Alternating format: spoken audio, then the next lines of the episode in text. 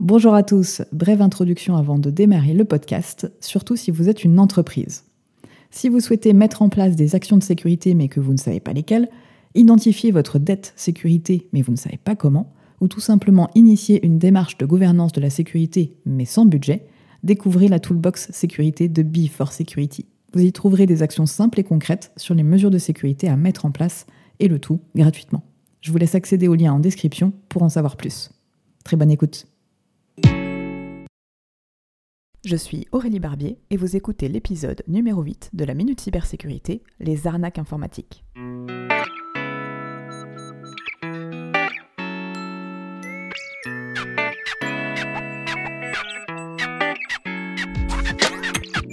Bienvenue sur la Minute Cybersécurité. Je suis Aurélie Barbier, je suis entrepreneur, experte en cybersécurité, et sur ce podcast, je vous partage toutes les semaines des notions simples de cybersécurité que vous pourrez vous approprier et appliquer tant dans votre vie personnelle que professionnelle.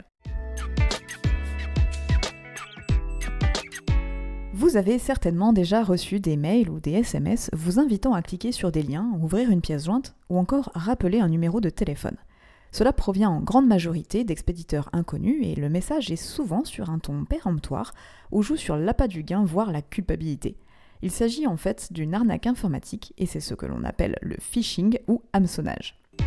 Le terme phishing vient d'un mélange de deux mots anglais, freaking, qui désigne le piratage de lignes téléphoniques, et phishing, qui se traduit par pêche en français. Et ça correspond tout simplement à l'expression d'une demande, transmettre des données, un document, cliquer sur un lien, associée à une usurpation d'identité pour que la demande semble légitime. Et pour que la demande semble encore plus légitime, elle est souvent en corrélation avec l'actualité. Par exemple, avec le Covid, vous avez peut-être reçu des mails vous indiquant que vous êtes cas contact et vous devez absolument cliquer sur le lien suivant pour prendre rendez-vous, laisser vos coordonnées, voire renseigner votre carte vitale pour une prise en charge.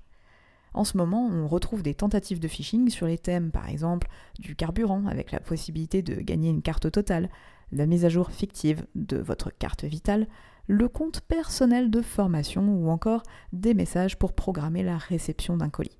Et il faudra s'attendre à recevoir des mails cet hiver sur des offres bon marché d'électricité par exemple. Alors pourquoi reçoit-on ce genre de messages? Avant tout, c'est que nous avons forcément laissé nos coordonnées sur Internet en créant des comptes, en complétant des formulaires en ligne, etc. Et ces données ont pu être compromises ou revendues. L'intérêt pour les attaquants est bien évidemment de récolter des données vous concernant, encore une fois pour les revendre. N'oubliez pas que ce qui a de la valeur sur Internet, ce sont vos données à caractère personnel. Le réflexe est donc de ne pas donner son numéro de téléphone ni son mail quand ce n'est pas nécessaire dans les formulaires et je vous renvoie au podcast numéro 5 sur la complétion des formulaires. Comment le détecter ou les réflexes à avoir? La première chose que l'on explique en sensibilisation, c'est de ne jamais cliquer sur les liens, de ne jamais ouvrir les pièces jointes. Mais si c'était si simple, il n'y aurait pas autant d'attaques.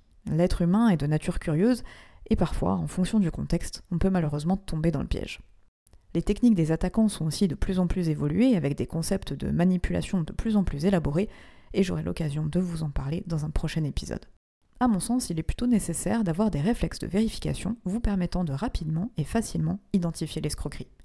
L'expéditeur est inconnu, vous n'êtes pas dans l'attente d'une sollicitation, réception de colis ou autre, la demande est en lien avec l'actualité, la demande est sur un ton péremptoire, joue sur la pas du gain, ou encore la culpabilité ou la honte.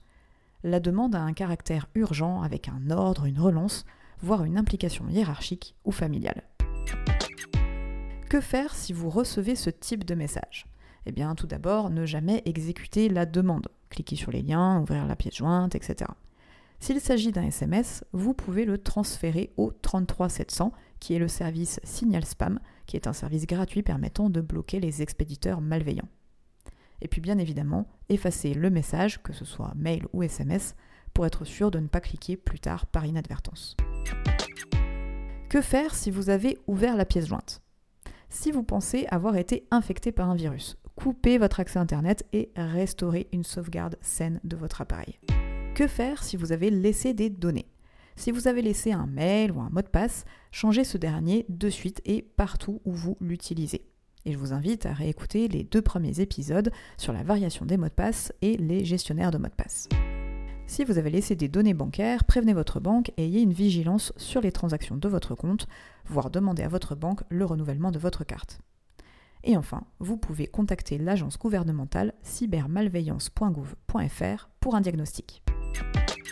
J'espère que le sujet vous aura intéressé. N'hésitez pas à mettre en commentaire vos questions ou les sujets que vous souhaiteriez que j'aborde. Et n'oubliez pas de vous abonner au podcast pour être notifié des épisodes à venir. Je vous retrouve prochainement pour un nouvel épisode de la Minute Cybersécurité où on va décortiquer une tentative de phishing.